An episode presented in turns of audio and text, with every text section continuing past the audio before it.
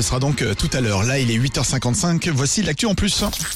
Alouette, l'actu en plus. L'actu en plus. Et dans quel monde vit-on? On se pose souvent la question. Écoutez ces pleurs. Vous avez deviné, ce sont des pleurs de bébés. Et là, vous dites, oh, les pauvres petits choux, que se passe-t-il? Eh bien, ces bébés n'ont ni perdu leur doudou, ni réclament un biberon, non.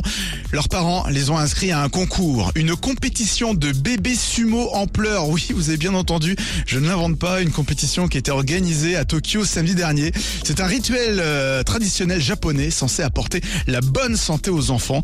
On y apporte les bambins, portant le traditionnel tablier de cérémonie de lutteur sumo.